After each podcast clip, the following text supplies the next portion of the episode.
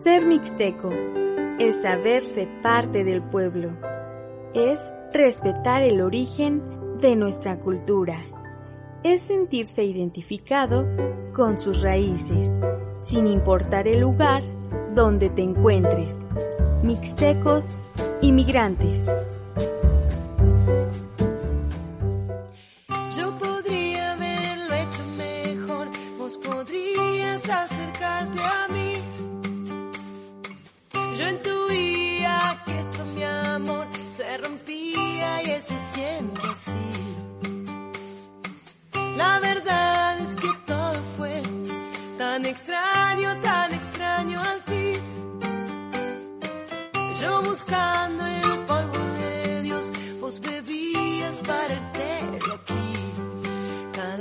变脆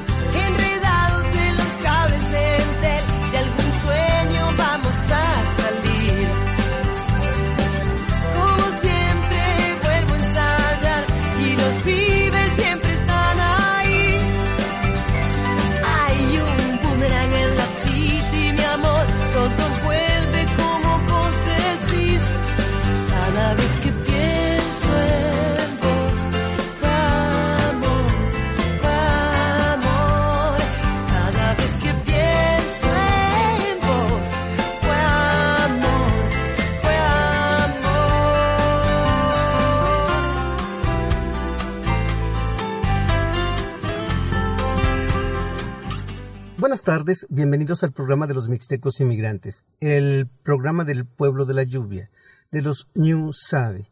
Transmitimos a través de Set Radio por el 105.9 de FM desde Puebla de Zaragoza, en México. Le saluda con cordialidad y aprecio su amigo Marco de la Luz en la voz. En la ingeniería de audio se encuentra Ernesto Guzmán. Bienvenidos todos al mes de febrero. El año pues se está yendo de volada está volando. Estamos en febrero, febrero que es el mes del amor y la amistad, febrero que conmemora el Día Internacional de la Radio, febrero que es lengua materna.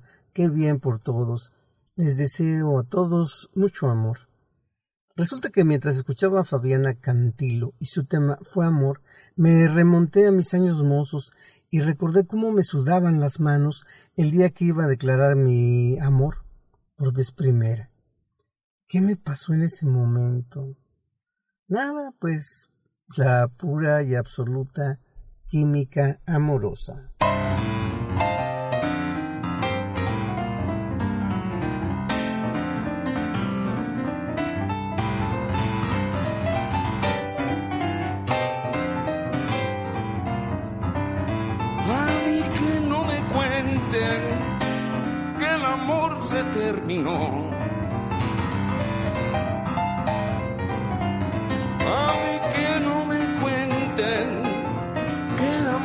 Se terminó terminó.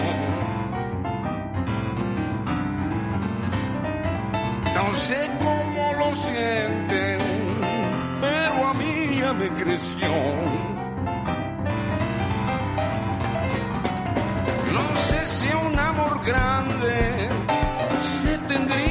No sé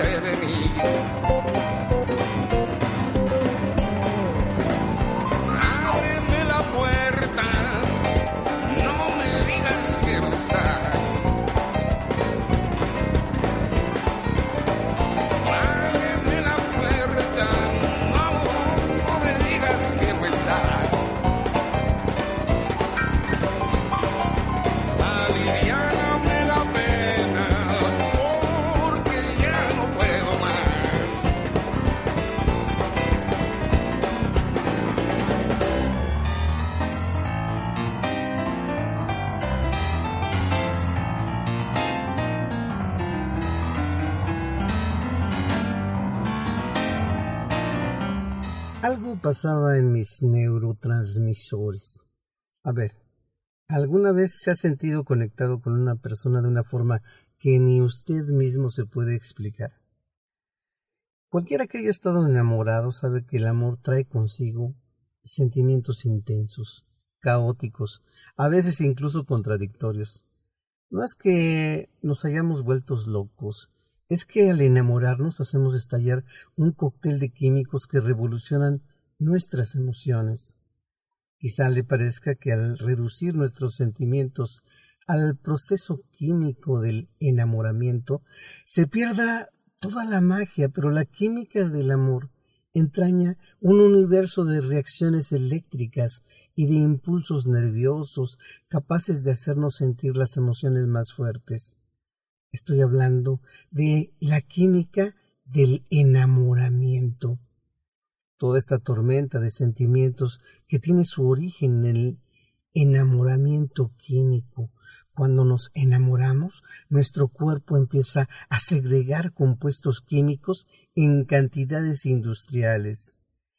Estos nos pueden hacer sentir una subida de energía, de excitación, de felicidad, o por el contrario, una bajada eh, más que absoluta y dolorosa. Como si fuera una droga, la química del amor puede hacernos cachitos. Sí, sí, cachititos. De hecho, estas respuestas son muy similares a las que producen la cocaína, los opiáceos y los trastornos obsesivos.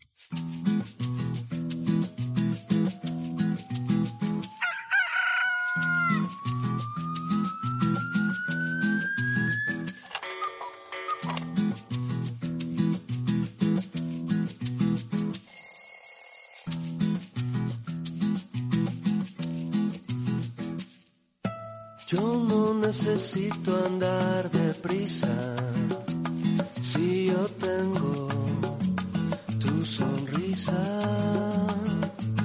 Yo no necesito casi nada si yo siento tu mirada.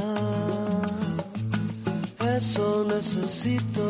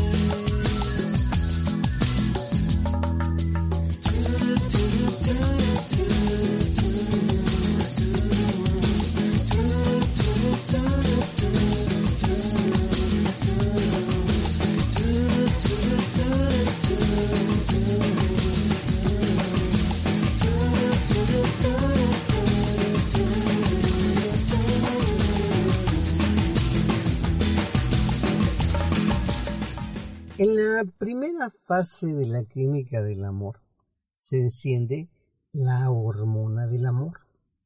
El proceso químico del enamoramiento empieza por la atracción, pero ¿qué es exactamente lo que nos atrae de la otra persona?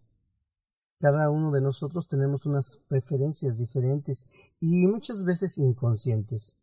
Nos suelen gustar personas parecidas a nosotros, que tengan un grado de inteligencia similar, sentido del humor y valores parecidos, etc. Pero hay muchas personas así. Y obviamente no nos enamoramos de todas ellas. Lo cierto es que poco a poco, eh, ¿qué puede hacer para controlar quién le atrae?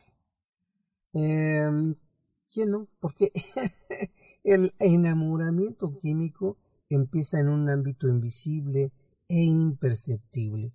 Nos sentimos atraídos por aquellas personas con sistemas inmunitarios diferentes al nuestro, y es su olor del que no somos conscientes el que nos guía. La razón tiene que ver con nuestro instinto reproductivo. La descendencia de una pareja con sistemas inmunitarios muy distintos tendrá una carga genética más variada. Aunque muchas veces la sociedad e incluso nuestras expectativas personales van por otro camino, nuestro cerebro ha evolucionado para facilitar al máximo posible la reproducción. Y el amor lleva a ella. Por esta razón, cuando nos enamoramos, liberamos sustancias químicas que nos hacen sentir tan pero tan bien.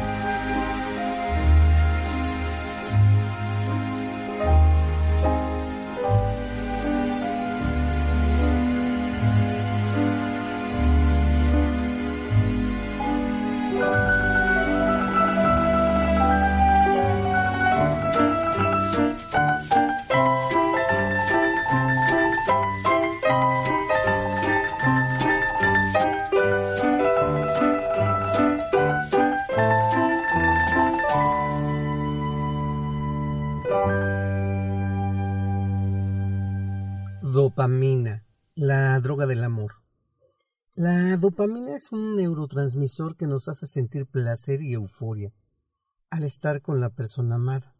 Tiene un potente sistema de recompensa y por eso nos crea la necesidad de estar con esa persona. Curiosamente, en el mismo neurotransmisor que se activa con los juegos de azar y con las drogas. Todo en el amor mm, es como con la droga. Cuando la dopamina desaparece, aparecen la tristeza y la obsesión. Bueno, y empieza ahora la montaña rusa con la norepinefrina. Usted se va a preguntar qué diablos es eso de la norepinefrina. Bueno, pues la norepinefrina nos da un shoot de adrenalina. Yo recuerdo un cómic donde salía Dick el artillero. Dick el artillero se aventaba un gol de portería a portería, ¿eh? Así son los shoots de adrenalina, una hormona muy simpática que hace el corazón que el corazón nos lata más rápido, que sube la presión arterial, que nos suden las palmas de las manos y que nos ruboricemos. Por si fuera poco, da pie a toda esa montaña rusa de emociones que sentimos cuando nos enamoramos. Terrible, ¿eh? y que hace parecer que hayamos perdido la razón nos hace sentir tal sensación de alegría, de efusividad e incluso nerviosismo desproporcionado que llega a desactivar las sensaciones de hambre y de sueño. Gracias a la norepinefrina dejamos de pensar con claridad y sin darnos cuenta hemos reducido nuestro mundo a una única persona, es decir, nos hemos enamorado. ¡Ah!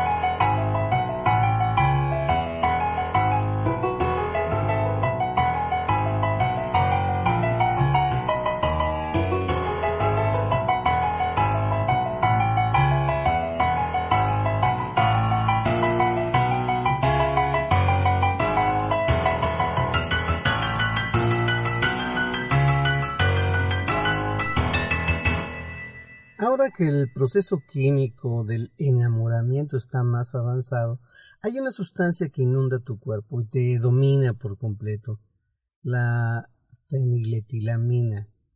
En términos gastronómicos, la feniletilamina es como la sal sobre el filete, como el queso parmesano en un plato de espagueti, como el sabor. Este neurotransmisor eh, lo vuelve todo más intenso. Se combina con el resto de compuestos de la química del amor y nos hace sentir increíblemente felices, optimistas, motivados. A estas alturas ya no les sorprenderá saber que la fenilatalinamina es de la familia de las anfetaminas. Pero tranquilo, ¿eh? Tranquilo, no hay, no hay que estar enamorado ni cometer un delito para tener su dosis de feniletilamina. El chocolate, por ejemplo, es famoso por sus altos niveles de esta sustancia. Por eso es tan típico darse un atracón de chocolate después de una ruptura amorosa. Bueno, viene después la segunda fase de la química del amor, la conexión entre hormonas. Sin duda, los neuroquímicos que hemos mencionado dominan la etapa más pasional del enamoramiento. Por supuesto, durante esta primera fase también están presentes otras sustancias químicas como adquirirán un mayor protagonismo cuando el deseo, los nervios o incluso la obsesión por otra persona empiecen a descender. Es el momento de afianzar el vínculo con la pareja.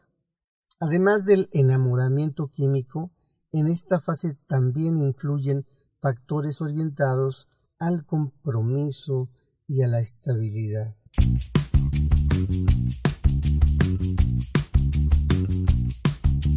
Tiene los labios más lindos, más rojos, más tibios, más suaves, más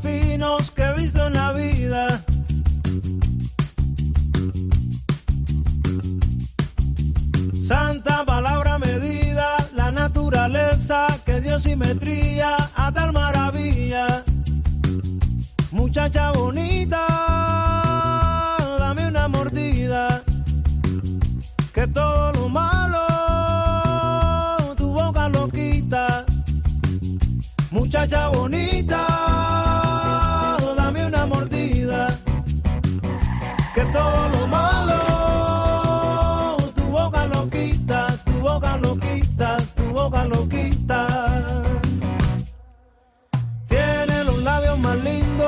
suaves, más tibios, más rojos, más finos que he visto en la vida.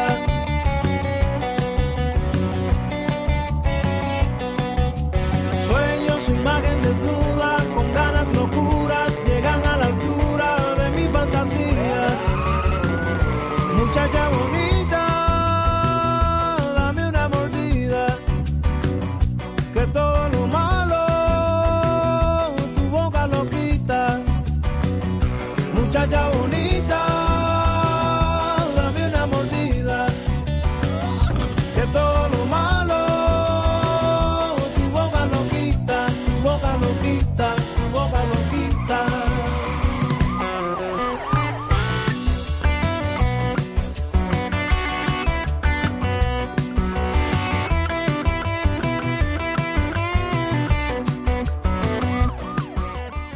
Pero además, ¿qué cree? Los abrazos también tienen química, es decir, tienen oxitocina. La oxitocina nos ayuda a forjar lazos permanentes con nuestra pareja y se libera con el contacto físico, sobre todo durante el orgasmo. Qué padre, ¿no? Cuando nos cogemos de la mano, nos abrazamos o nos besamos, nuestro cerebro nos descarga un shoot de oxitocina, haciendo que nos sintamos más unidos a la otra persona. Sin embargo, hay que destacar que nuestra imaginación y las expectativas que nos creemos, realistas o no, actúan como forma de contacto y hacen que liberemos más oxitocina provocando los mismos resultados. La oxitocina también influye en los celos. Cuando estamos ante una situación que consideramos una amenaza, descienden los niveles de oxitocina y aumentan los de cortisol, que hace que sintamos miedo, pánico, ansiedad. Bueno, hay otro que se llama el neurotransmisor de la felicidad, que es la serotonina. Resulta que durante el enamoramiento la serotonina nos hace sentir felicidad simplemente por estar al lado de nuestra pareja. Pero de nuevo, al igual que ocurre con una droga, el cerebro se habitúa a la serotonina y cada vez quiere dosis más grandes. Por eso, algunas personas buscan constantemente nuevos amantes o le demandan al actual cada vez más muestras de su amor. Si quiere mantener la serotonina alta, eh, le gustará saber que no hace falta que llegue a este punto.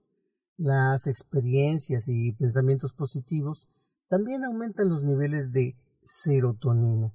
Por el contrario, los pensamientos desagradables, las malas noticias, las preocupaciones y los enfados los hacen descender. ¿Y qué sucede cuando uno se apega a la hormona del amor? Pues como estamos comentando, estos neurotransmisores están asociados a potentes sistemas de recompensa y por eso nos hacen sentir tan bien. El problema viene si la relación se acaba, la otra persona empieza a alejarse o si nuestras expectativas no se cumplen. En ese momento los niveles de compuestos químicos del enamoramiento pueden caer en picada, dejándonos en un estado de frustración, angustia, tristeza, pues muy profundo. Si eso ocurriera, pues nuestro cerebro va a necesitar un tiempo para recuperarse y volver a los niveles normales de químicos. Además, es fácil que el contacto con una expareja reactive la liberación de neurotransmisores, volviendo a la pauta anterior. Es por eso que la mayoría de los psicólogos recomiendan una terapia de contacto cero para superar una ruptura. Cuéntale tu historia al mundo. Una geografía oral de los legendarios mixtecos y sus andares por México, Norteamérica, así como también en otros lares y lugares. Mixtecos inmigrantes. Los mixtecos